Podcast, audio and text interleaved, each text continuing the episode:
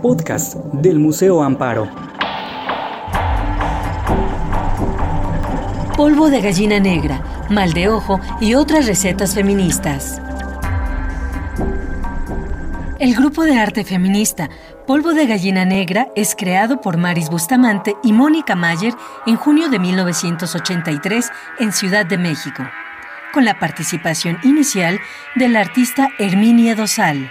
A través de la experimentación con los lenguajes de las artes contemporáneas, como el arte correo, la performance, la intervención en los medios masivos de comunicación, televisión, periódico, radio, entre otros, Polvo de Gallina Negra busca deconstruir las imágenes tradicionales de lo femenino que circulan en México, así como analizar y criticar los estereotipos sexistas.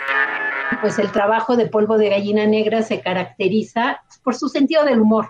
Trabajábamos con el humor, trabajábamos obviamente con una crítica muy fuerte porque era un momento en que apenas empezamos a abrir el, camino del arte feminista y de estas críticas, pero utilizábamos el humor como base del trabajo. Entonces yo creo que es una exposición que puede ser muy disfrutable, evidentemente por todas las personas que se identifican con el feminismo y con los derechos de, de la mujer y otras personas, también para el público en general, porque tiene esta liga con el humor, con la cultura popular, en Polvo de Gallina Negra, Mal de Ojo y otras recetas feministas, queremos dar a conocer una década de trabajo de este grupo, sin dejar de lado los recorridos personales de cada una de sus integrantes, al, igual que sus trayectorias posteriores y el legado que dejan para las artistas latinoamericanas.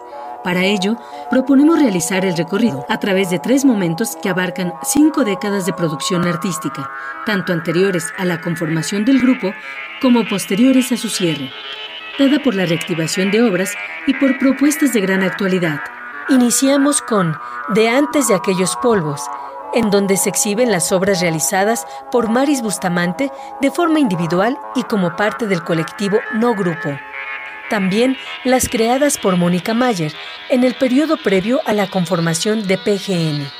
La sección Polvo de Gallina Negra se concentra en las acciones realizadas por Maris Bustamante y Mónica Mayer quienes recogen estrategias propias de los activismos, de la intervención callejera y de su producción previa, fundamentándose en el humor, la acción directa y el despliegue en el espacio público. Además, exhibimos la obra La fiesta de 15 años, que reflexiona sobre rituales asentados en la cultura mexicana y latinoamericana. Finalmente, Pospolvo Reactivaciones recoge obras y activaciones posteriores a la disolución del grupo llevadas adelante tanto por Maris Bustamante, Mónica Mayer, como por artistas y activistas que toman su legado.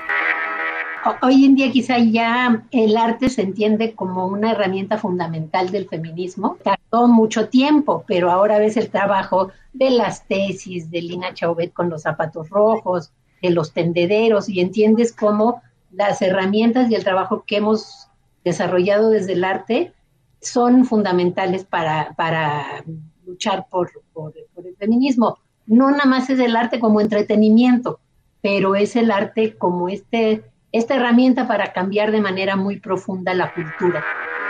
Acciones callejeras, piezas de arte correo, performance e intervenciones en medios de comunicación. Polvo de Gallina Negra se convirtió en el primer grupo de arte feminista mexicano y latinoamericano creado con el objetivo de impugnar la imagen tradicional de las mujeres, cuestionar su rol, denunciar la violencia ejercida contra ellas y criticar la sociedad y el machismo imperante en México y en América Latina. Polvo de gallina negra mal de ojo y otras recetas feministas. Producción, Vida y Lectura Consultores. Este podcast lo encuentras disponible en Spotify, Google Podcast y el elmuseoamparo.com.